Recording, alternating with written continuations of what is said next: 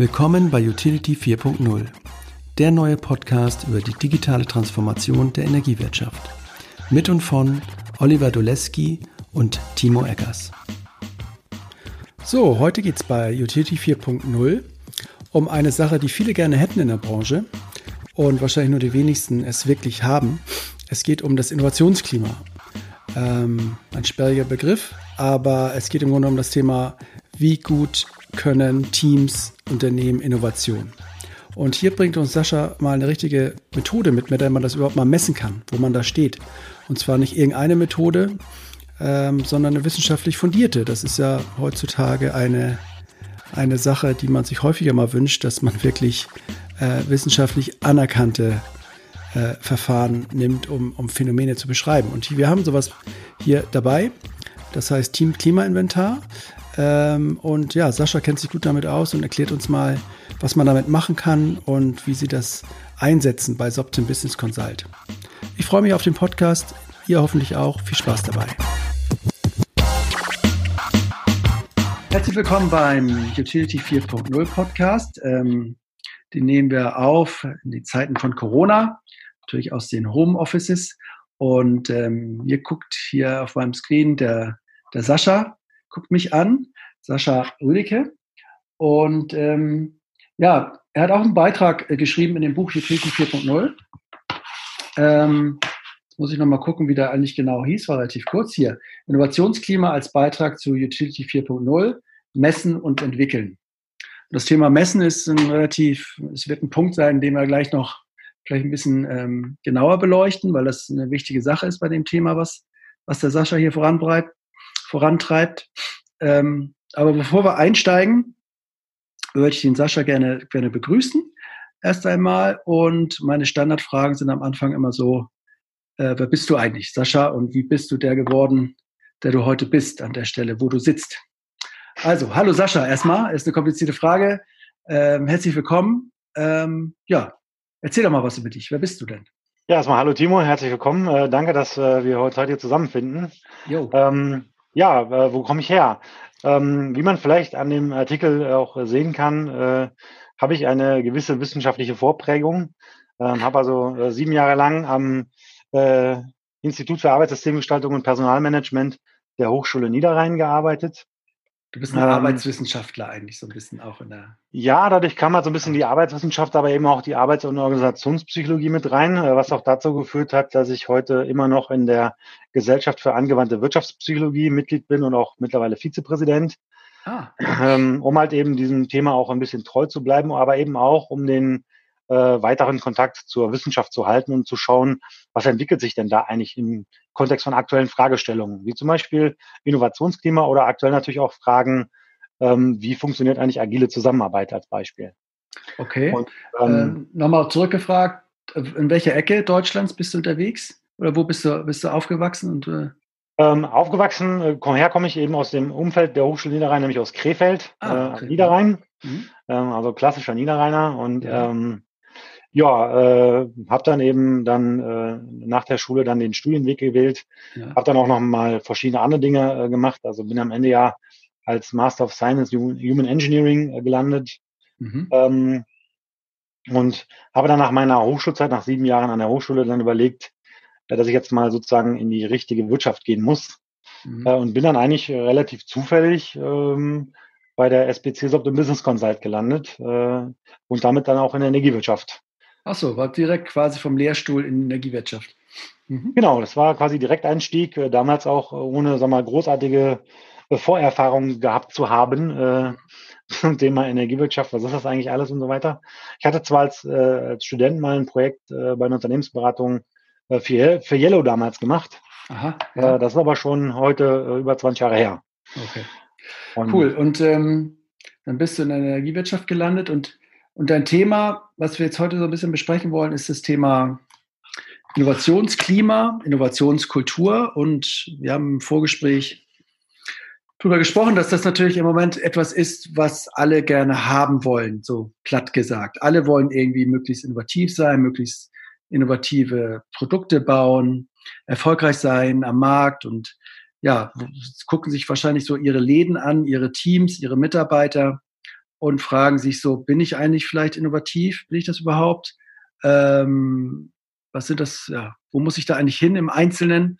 Und da habt ihr ein Instrument entwickelt, äh, so habe ich es verstanden, wo man überhaupt erstmal so einen Aufsatzpunkt äh, sich bauen kann, indem man einfach mal genau misst.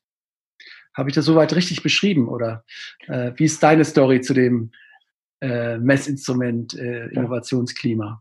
Also selber entwickelt haben wir es tatsächlich nicht, sondern das ist tatsächlich äh, in Deutschland über den Lehrstuhl, über einen Lehrstuhl der LMU, Ludwig-Maximilians-Universität in München, äh, entwickelt worden tatsächlich als eine Übersetzung eines englischsprachigen Instruments. Und ähm, das misst halt eben das Teamklima für Innovationen. Also dass ich halt in Teams schauen kann, ähm, wie sieht eigentlich das Teamklima konkret für dieses Team aus. Und das Ganze einmal mit dem Fokus Innovationen ähm, und aber eben auch im Sinne von Teameffektivität. Achso, also, also ich kann messen pro Team, wie ist das Klima hinsichtlich Innovation. Kann man das so äh, zusammenfassen? genau, Instrument? So, so kann man das zusammenfassen. Genau. Und ähm, was, mich, was mich jetzt auch, ähm, als du mir das schon mal erzählt hast, äh, auch nochmal klar geworden ist, äh, du sagtest eben, du bist so auch am, am Lehrstuhl gewesen, warst Wissenschaftler sozusagen und ähm, Heute gibt es wahrscheinlich viele Umfragen und viele Bauchgefühle auch zum Thema Innovation und Innovationsklima.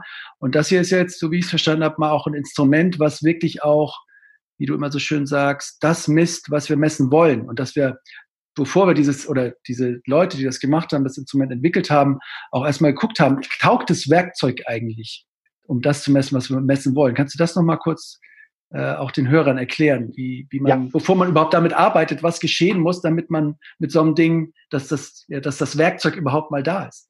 Ja. Also es gibt halt in der Wissenschaft oder eben bei, bei der Entwicklung solcher Instrumente gibt es ja sogenannte Gütekriterien, an denen man das festmachen kann. Das, was du gerade angesprochen hast, ist ja sozusagen die Validität, also die Gültigkeit. Misst es das, was ich messen möchte. Mhm. Schönes Beispiel, ähm, wenn ich jetzt äh, ein Thermometer nehme und möchte damit die Luftfeuchtigkeit messen, wird das nicht sonderlich gut funktionieren, weil es halt einfach nicht dafür gebaut ist, valide Luftfeuchtigkeit zu messen. Ja. Ähnlich ist es bei so einem Fragebogen halt auch. Wenn der richtig erarbeitet wurde, dann sollte er halt das messen, was ich als Konstrukt messen möchte. In diesem Falle halt eben das Teamklima für Innovationen. Und darüber hinaus gibt es eben eigentlich noch zwei weitere wesentliche Dinge.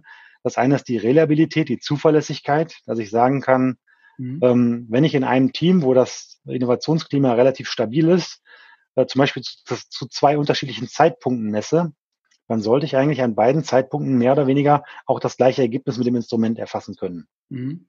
Auch wieder das Beispiel Thermometer. Wenn bei dir im Zimmer 20 Grad sind, sollte Heute? dein Thermometer immer dann 20 Grad anzeigen.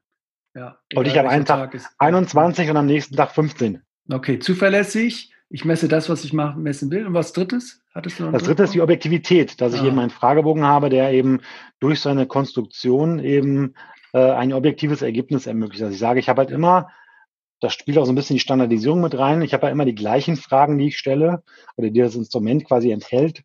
Und über diese äh, Zusammenstellung ähm, kann ich halt eben in diesem einen Team über die verschiedenen Personen, aber eben auch über mehrere Teams entsprechend die gleichen Dinge objektiv messen.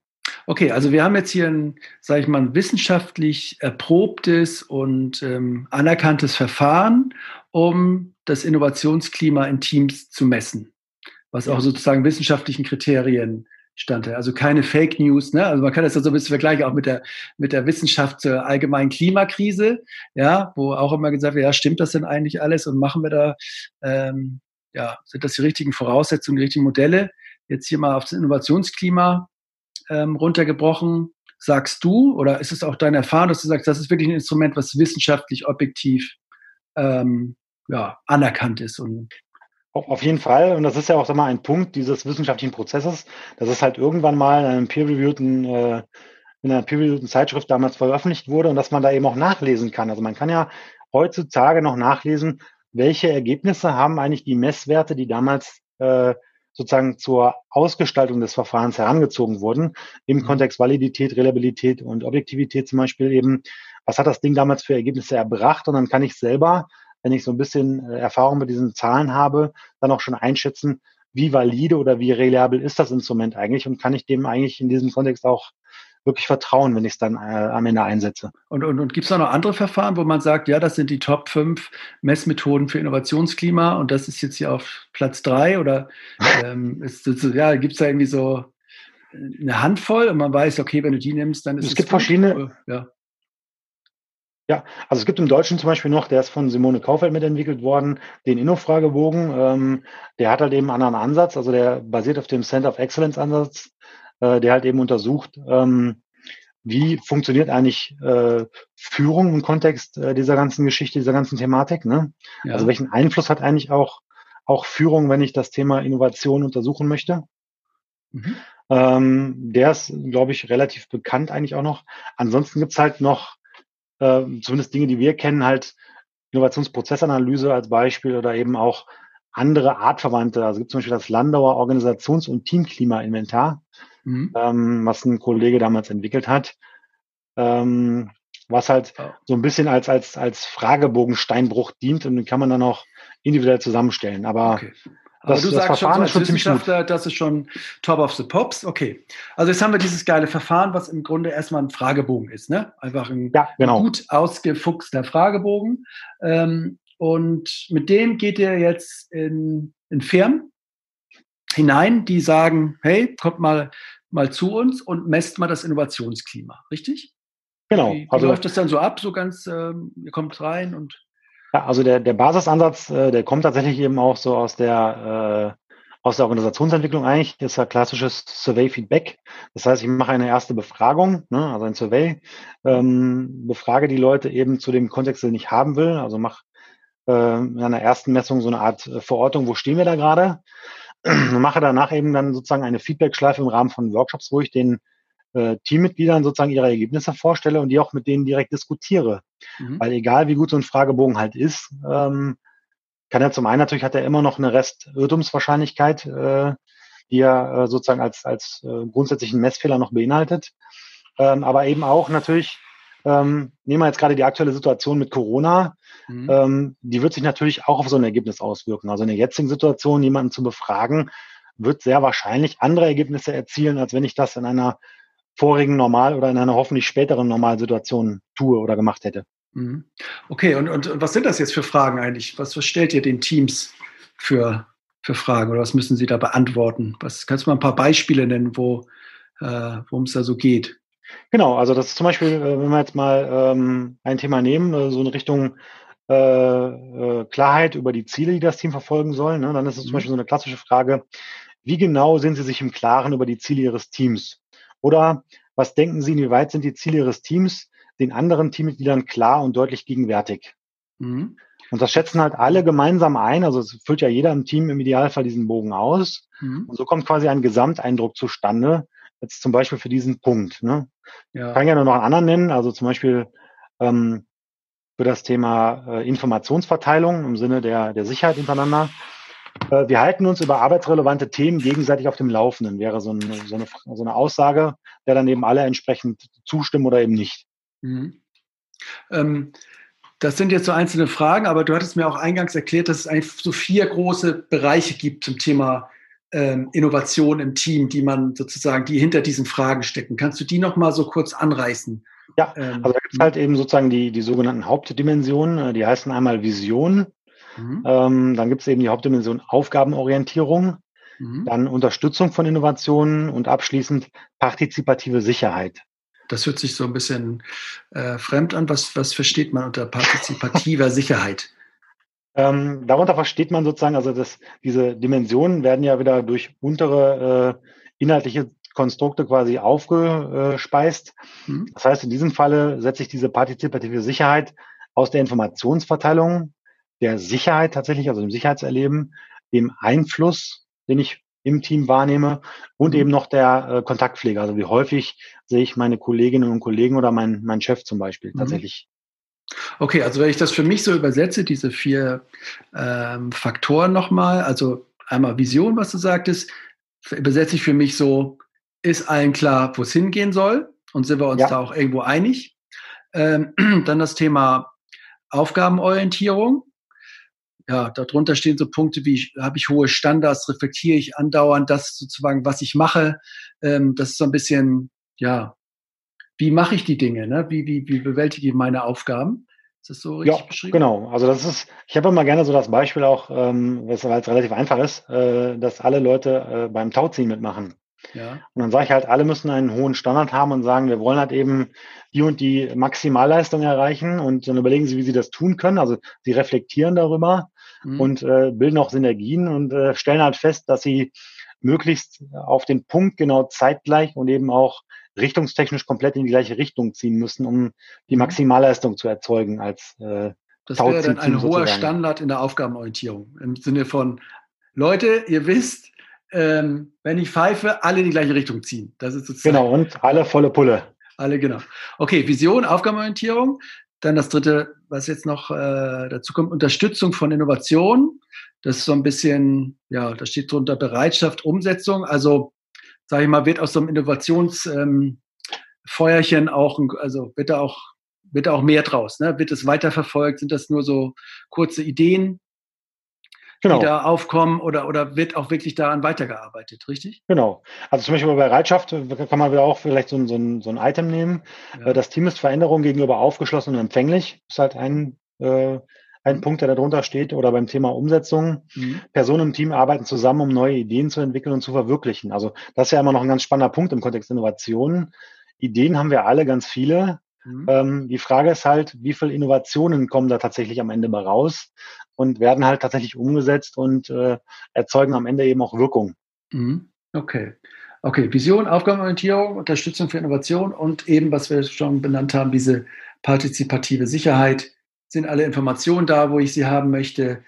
Treffe ich die Leute? Gibt es auch eine Resonanz, wenn ich Sachen äh, sozusagen neu anrege? Und ähm, ist Sicherheit auch so zu verstehen, dass ich sicher bin, dass ich, wenn ich mich sozusagen äh, mit neuen Ideen um die Ecke komme, dass ich dann nicht ähm, ja, belächelt werde oder, oder da auch Zweifel äußern kann? Ist das mit Sicherheit gemeint? Das auf jeden Fall. Also das ist ein ganz wichtiger Punkt, dass ich halt sage, ähm, wenn ich mal eine Idee äußere, dann habe ich halt nicht den Fall, dass mich die Leute auslachen oder dass die Leute sagen, so der Klassiker hier, äh, ähm, ja, das haben wir noch nie so gemacht, ne? Oder wir ja. haben das schon immer so und so gemacht. Ja. Ähm, sondern da steckt halt hinter, dass alle sich gegenseitig akzeptiert und verstanden fühlen und eben damit mhm. auch natürlich den Mut haben, auch durchaus mal im Ideenkontext mal etwas abstrusere Ideen zu äußern. Ja, okay.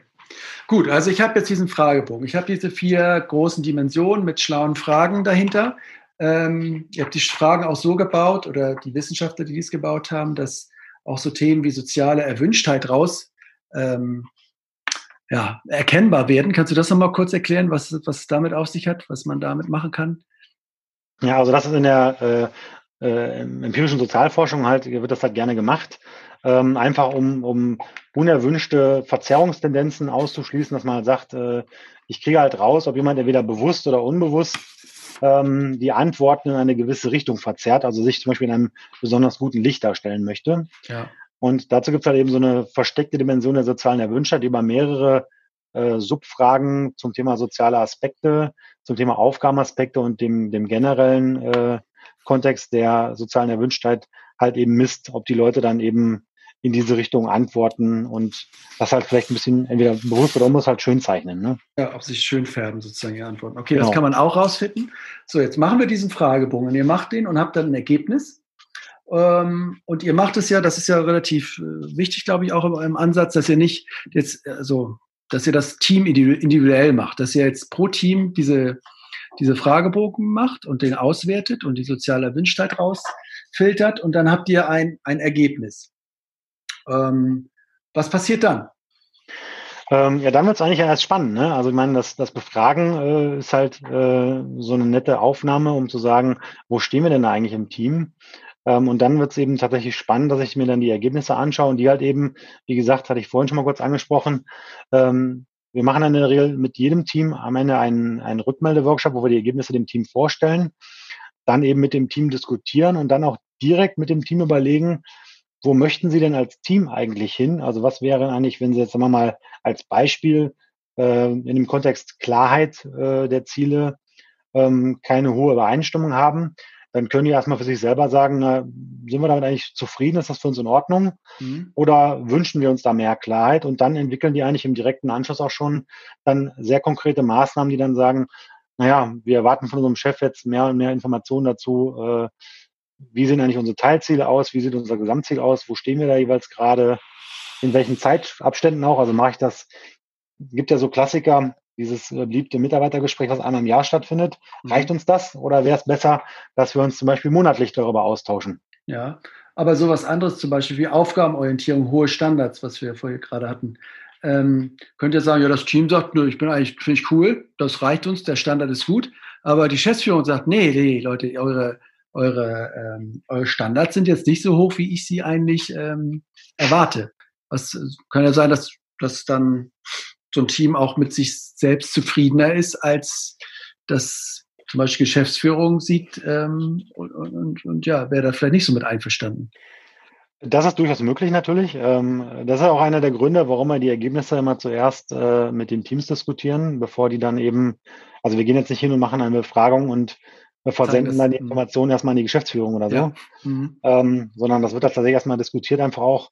Mhm. Ich halte es auch für fair, das so zu tun, dass man eben äh, mit den Leuten bespricht, in welchem Kontext habe ich euch eigentlich gerade angetroffen. Ich hatte ja vorhin das Beispiel gesagt, jetzt gerade in der aktuellen Situation mit Corona sieht vielleicht manches anders aus als sonst. Ja. Ähm, und jetzt Beispiel bei den, bei den hohen Standards oder bei der Aufgabenorientierung ist es halt so, dass ich sage, ähm, ist es den Teammitgliedern ein echtes Anliegen, dass das Team den höchstmöglichen Leistungsstandard erreicht? Mhm. Hast du jetzt ja gerade gesagt, ja. Mhm. Äh, da kann es ja sein, dass die, sagen wir mal, im Mittelfeld zufrieden sind, aber dann die Chefs halt sagen, naja, wir sind aber nicht im Mittelfeld zufrieden. Ja. Ähm, ich glaube, dann ist es halt, egal wie das Unternehmen organisiert ist und wie das auch in Richtung dieses Teams organisiert ist, ist es halt eine Aufgabe, ähm, das Ganze mit den Leuten einfach dann auch offen zu diskutieren und zu sagen, naja, äh, aus den und den Gründen, und das sollte eine Geschäftsführung dann ja auch äh, belastbar darlegen können, ähm, möchten wir eigentlich, dass ihr da und da hinkommt. Also das heißt, wenn wir jetzt eben auf Team, Teamebene auswerten, wäre es ja eine Möglichkeit, dass halt ähm, der Teamleiter, der Abteilungsleiter oder die Geschäftsführung oder wer auch immer am Ende mal definiert, äh, wo sie das Team eigentlich gerne sehen würden. Genau. Das da kann ja dann auch eine Challenge sein. Genau. Und das kann ja eigentlich auch dann, fällt mir jetzt auf, sein, dass dann der Wert bei der Vision dann auch relativ niedrig ist, dass denen gar nicht klar ist, wo wollen die eigentlich hin mit unserem Laden und dass ich dann, wenn mir das nicht klar ist, auch gar nicht weiß, dass vielleicht meine, meine Aufgabenstandards dazu vielleicht gar nicht ausreichen würden jetzt. Ne? Wenn die Vision vielleicht viel klarer gesagt wird, wir wollen vom Energieunternehmen zum IT-Unternehmen werden und ähm, dann kann man sich vielleicht schon eher dann denken, okay, dann muss ich an meinen Aufgaben, nicht an den Standards, aber an der Art, wie wir arbeiten, müssen wir doch schon einiges verändern. So, ja, ne? also das ist, das ist ein sehr gutes Beispiel, was du gerade hast, weil ähm, da sind wir zum Beispiel auch bei dem Thema der Wertschätzung der, äh, der, der Vision und der Ziele. Dass ich sage, zum Beispiel, inwieweit diese Ziele persönlich für mich von Bedeutung sind. Ähm, das ist ja über die Zeit nicht stabil, sondern das kann sich ja auch ändern. Also das ist ja, wenn ich überlege, äh, bei uns im Hause, sag mal, die, die Entwicklung zum agilen Arbeiten, ähm, das finden viele, die jetzt heute noch da sind, super gut. Das mhm. fanden aber vielleicht nicht alle super gut, die vielleicht dann irgendwann mal gegangen sind zum Beispiel, mhm. weil die gesagt haben, als Beispiel, ich habe mir hier eine Führungsposition erarbeitet, jetzt wollen plötzlich alle agil arbeiten und ja. ich habe ja nichts mehr zu sagen und dann sind die halt vielleicht für sich, haben die entschieden, dass ihre persönliche Zielsetzung und die neue Zielsetzung des Unternehmens nicht mehr zusammenpassen. Mhm. Das ist eine Frage, die wir uns eigentlich immer wieder pro Person, aber natürlich auch in der, im organisationalen Kontext immer wieder stellen müssen. Mhm. Ja, okay. Und ähm Jetzt habt ihr ja schon so ein paar so ähm, Fragebögen gemacht oder so ein, ja, so eine, ja, so eine, so eine Maßnahme oder so, ein, so eine Untersuchung in der Energiewirtschaft, glaube ich, äh, ausnahmslos ja. bislang. Und gibt es da irgendwie so, kannst du Tendenzen erkennen? Kannst du irgendwie sagen, ja, bei unseren Untersuchungen kommt irgendwie raus in der Energiewirtschaft, dass irgendwie das Thema Vision und Klarheit irgendwie besonders äh, unterentwickelt ist oder keine Ahnung, die Informationsverteilung vielleicht immer besonders gut ist? Oder gibt es da irgendwie so Muster, die man erkennen kann, wo man sagen kann, hey, Energiewirtschaft, ähm, das ist ein Punkt, ähm, da guckt doch mal ein bisschen genauer hin. Ähm, also ich glaube, dass es, dass es das tatsächliche Muster an der Stelle nicht gibt, ähm, weil wir ja auf Teamebene arbeiten und wir haben halt eben viele Teams ja aus, aus gleichen Unternehmen und aus vergleichbaren Bereichen miteinander verglichen. Also wir, wir vergleichen ja nicht die Geschäftsführung mit den technischen Monteuren, mhm. sondern wir vergleichen halt die technischen Monteure untereinander oder den technischen mhm. Service oder den Vertrieb oder die Abrechnung oder den kaufmännischen Bereich. Mhm. Und dann sieht, dann sieht man selbst da, wo die Kolleginnen und Kollegen ja dann im gleichen Unternehmen arbeiten und da wahrscheinlich sogar räumlich jetzt noch nicht so wahnsinnig voneinander getrennt sind, gegebenenfalls bei einem kleineren Stadtwerk, dass selbst da äh, die die verschiedenen Kurven der Ergebnisse sehr unterschiedlich aussehen.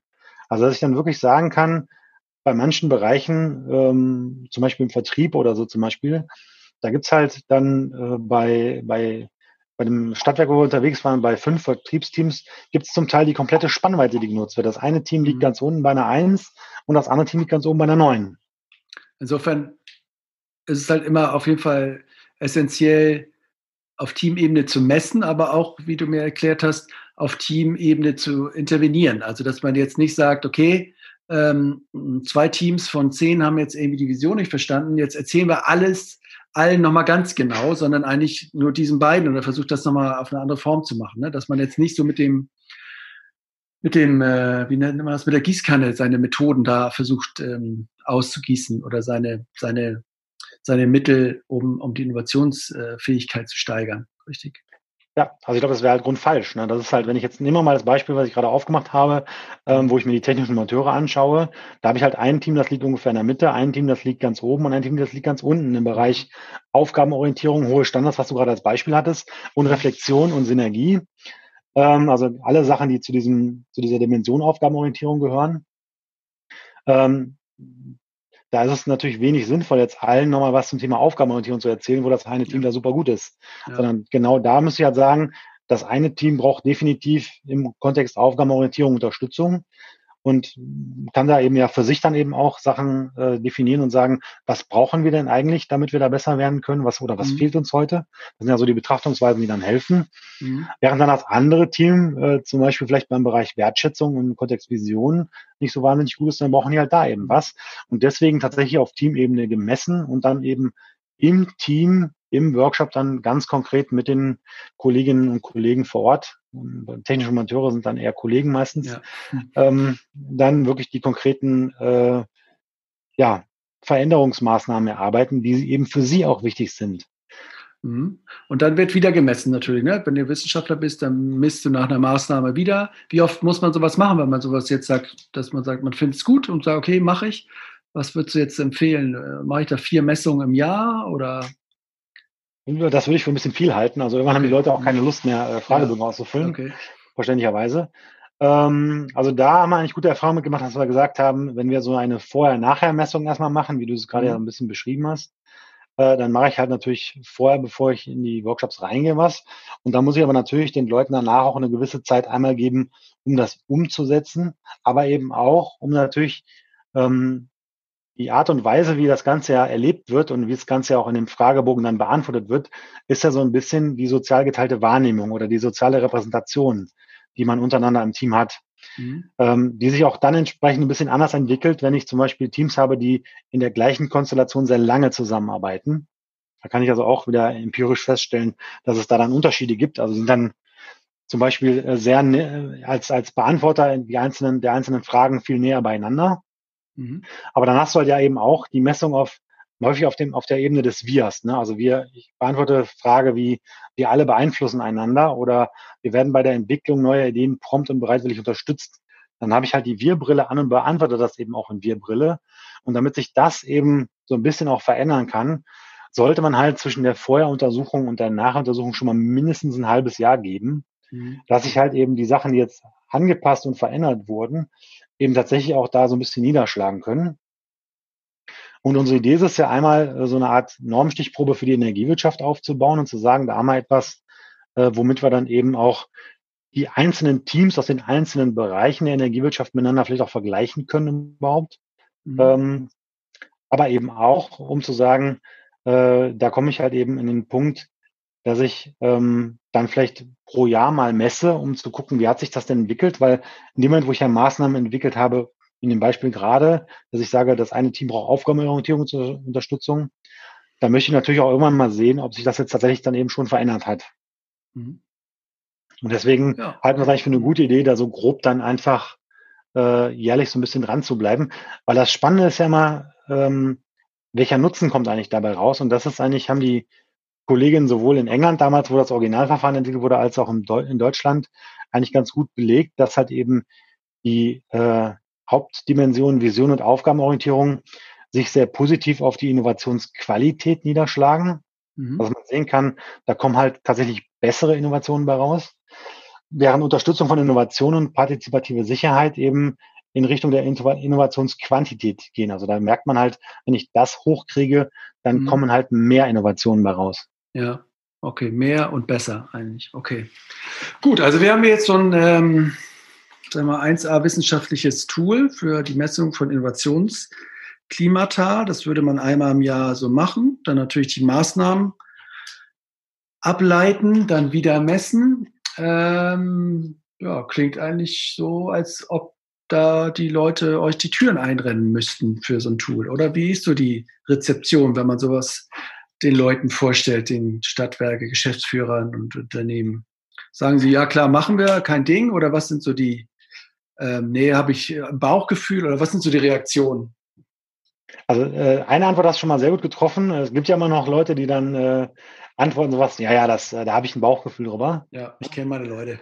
Ähm, da haben wir, selbst in der Schule haben wir da schon lustige Versuche zu gemacht, wo wir dann gelernt haben, äh, der Mensch ist ein sehr guter Unterschiedswahrnehmer, aber ein schlechter Absolutwahrnehmer. Was heißt das? Man dann fest, das also, ist, wenn du zum Beispiel zwei äh, Löffel in die Hand kriegst oder zwei äh, Flüssigkeiten in die Hand kriegst, die unterschiedlich warm sind. Mhm. Du kannst sehr, sehr genau erkennen, äh, selbst relativ kleine Unterschiede in der taktilen Wahrnehmung, was ist wärmer von diesen beiden Flüssigkeiten. Okay. Aber? Du kannst aber überhaupt nur sehr, sehr, sehr schlecht sagen, wie die konkrete Temperatur ist. Also ob es jetzt 15 Grad sind, 20 Grad Ach so, oder 50 den Unterschied Grad. kannst du gut. Hm, okay. Also irgendwann merkst du es halt schon, irgendwann lässt du halt los zum Beispiel. Ja, ne? ja, aber, ja. Ähm, aber wirklich ganz konkret zu sagen, du nimmst jetzt irgendein beliebiges, äh, eine beliebige Flüssigkeit in die Hand, mhm. hältst sie fest und sagst dann sehr genau, wie hoch die Temperatur ist. Da ist unsere äh, Einschätzung schon viel, viel schlechter. Mhm, okay. Kann, kann ich ganz einfach sagen. Ohne dass du jetzt auf eine Uhr guckst, wie spät haben wir es gerade? Ähm, keine Ahnung. Siehst du? Obwohl du ja mit, du bist ja. ja. Zeit sehr, sehr gut gewöhnt und hast schon wahrscheinlich eine Million Mal in deinem Leben auf die Uhr geguckt oder sowas in der ja, Art. Ja, mhm. Aber trotzdem bist du nicht in der Lage, äh, zum Beispiel da jetzt ganz genau zu sagen, wie viel Uhr es gerade ist. Du hast vielleicht eine Einschätzung, wenn du rausguckst und die Sonne, den Sonnenstand siehst oder sowas in der Art, aber. Ja, wird Nachmittag sein. Mhm. Genau. Okay, was hat jetzt das damit zu tun? Wie kamen wir jetzt wieder zurück zum. Ähm, das kam ja daher, dass, dass, dass wir sagen, dass manche Leute der Meinung sind, sie hätten da ein wahnsinnig gutes Bauchgefühl. Ja, okay. Ähm, also sie können halt gut Unterschiede vielleicht äh, äh, feststellen. Das eine Team ist sehr gut, das andere Team ist nicht so gut. Ja, das können sie, aber auch das können sie halt leider meistens nur auf der äh, summativen Bewertung. Also sozusagen, ja. ich habe das Gefühl, die sind im, in der gesamten Innovationsfähigkeit mhm. besser als die anderen. Okay. Wenn ich aber da jetzt eine konkrete Veränderung bei diesem schlechteren Team äh, anregen möchte oder mhm. gerade die auch mit dem Team entwickeln möchte, dann wird es halt schon schwieriger. Dann ist halt wirklich die spannende Frage, woran liegt es denn? Ist es Wertschätzung, Klarheit, hohe Standards, ja. Reflexion, Sicherheit, Einfluss ja. oder was auch immer? Dann, äh, wenn ich, wenn man da dann mal konkret nachfragt, äh, stellt man dann fest, dass das äh, Bauchgefühl zumindest nicht so differenziert ist an der Stelle.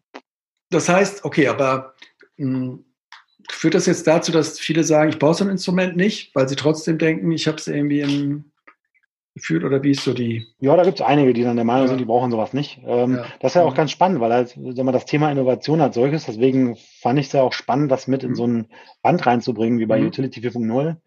Ähm, da sind, glaube ich, alle d'accord, dass es ein super Thema ist, dass es ein wichtiges Thema ist, dass ja. sich auch gerade die Energiewirtschaft ähm, da anders aufstellen muss, um halt eben die äh, viel zitierten Gefährdungen durch äh, andere Marktplayer, durch äh, neue, neue Marktteilnehmer, durch die ja. Frage, ob nicht Aldi jetzt Strom verkauft oder ob irgendwann äh, Amazon oder Google in den Stromverkauf oder in den Energielieferantenstatus einsteigt oder was auch immer.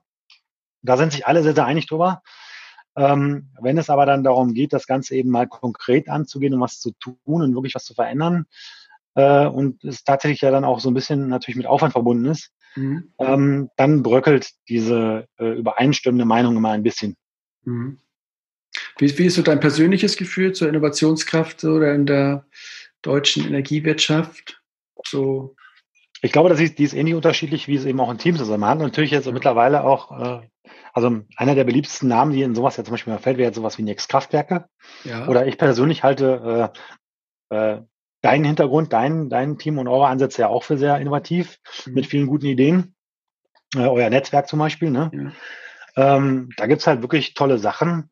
Ähm, aber sicherlich gibt's auch das ein oder andere Stadtwerk, was da äh, ja, noch sehr, sehr weit äh, von den aktuellen Möglichkeiten entfernt ist. Also wo es halt äh, zum Teil, wenn man mal die Gelegenheit bekommt, dann ins Gespräch zu kommen oder manchmal auch auf anderen Wegen oder in anderen Projektkontexten in solche Unternehmen reinkommt, dann stellt man halt fest, dass da häufig gar nichts passiert, gerade auch bei den kleineren, die ja nun mal auch, das ist ja auch ein bisschen die Schwierigkeit dabei, die haben halt eben nicht äh, eine eigene Innovationsabteilung oder eine Forschungsabteilung oder vielleicht sogar nur eine eigene Abteilung, die mit mehreren Leuten sich nur um das Thema Unternehmensentwicklung kümmert.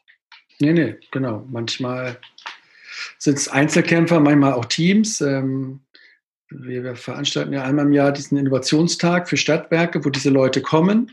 Ja. Ähm, und jetzt zweimal hintereinander war halt auch das Kulturthema schon immer der Dauerbrenner neben den inhaltlichen oder technologischen oder anderen Themen.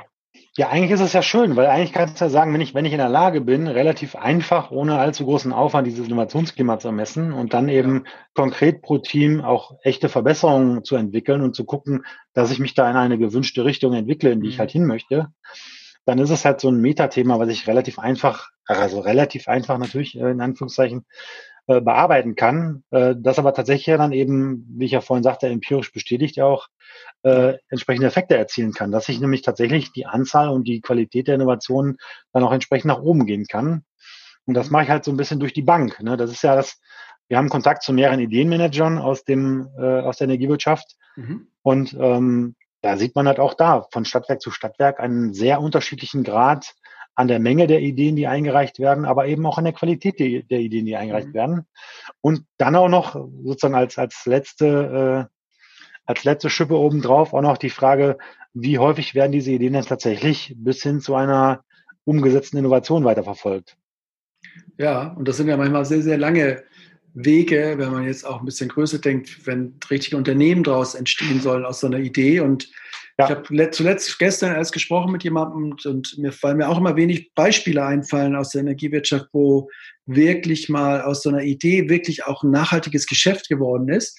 Das, das suchen ja dann immer alle. Und ein Beispiel ist jetzt nochmal das Thema Ladenetz.de. Das ist ja mhm. ähm, neben, das, neben, neben Energy ist es so, dass ähm, der größte, das größte Unternehmen, was so die meisten Ladesäulen so, so anbietet. Und das ist entstanden bei den Stadtwerke Aachen bei der Starbuck, die damit vor fünf, sechs Jahren angefangen haben und mm, ja, durchgehalten haben und auch viel Geld investiert haben. Und heute stehen sie als Nummer zwei so in Deutschland da äh, am Start. Und wo man sagt, ja gut, das muss man sich mal merken, dass sowas auch passiert ist, ja. Ja, das sind, das sind genau die Beispiele. Ne? Also das ist ein super Beispiel, äh, weil Natürlich hat das, hat das eine Weile gedauert, aber jetzt sieht man eben auch, äh, wo man sich fokussiert hat und dann auch ja. thematisch drangeblieben ist, ähm, hat man eben einen wirklich guten Status erreicht. Oder bei uns am Barcamp hatten wir ja äh, die Energierevolte, ne? ja. glaube ich auch. Genau. Ähm, das ist ja auch eine tolle Story, wo man sehen kann. Also allein schon, dass man sieht, dass es einem sage ich jetzt mal, relativ normalen Stadtwerk äh, so, ein, so ein richtiges Startup rauswachsen kann und ähm, dann auch mit einer spannenden Idee und dann auch wirklich bis dahin, dass die jetzt eben dann ja am Markt unterwegs sind und jetzt eben äh, ja da auch ein ganz interessantes Modell entwickelt haben. Ähm, das ist halt auch eine tolle Story, ne? da man sehen kann, dass das halt tatsächlich funktionieren kann überall. Ja. Gut, Sascha, ich sag mal vielen Dank. Ich glaube, wir haben es jetzt umfassend beleuchtet, das, das Instrument, das Thema. Achso, wie viel kostet das denn noch, wenn wir jetzt da, wenn SBC Consult kommt und mir so eine Messung macht, was muss so ein, ist das, ja, was muss man sich da vornehmen? Sind das große ähm, Beträge, kleine Beträge? Das, ja, das hängt natürlich von der Anzahl der Teams ab. Ne? Also ja. der Punkt ist halt, der, der Kostentreiber sind am Ende ja die Workshop-Tage, die man machen muss. Oder sind, mhm. wir machen ja keine kompletten Tage, sondern es sind halt immer so in der Regel drei bis vier Stunden Workshops, in denen dann die Ergebnisse rückgemeldet werden und erarbeitet werden. Das Aber Aufsetzen der. Ja. Ich bin jetzt so ein 100, 200 Mann Stadtwerk, was weiß nicht, wie viele Teams hat so ein Stadtwerk dann, aber was nur so eine Hausnummer, ich will dich da jetzt also, nicht festnageln, ja. aber. Also wir hatten, ja, wir hatten ja eine mittlere Teamgröße in unserer ja. Untersuchung bei dem größeren Stadtwerk von sieben. Ja. Dann wäre es ja bei äh, 200 äh, Leuten, also schon mal bei knapp roundabout 30 Teams, ne, ungefähr, mhm. Gruppe von dicken Daumen. Mhm.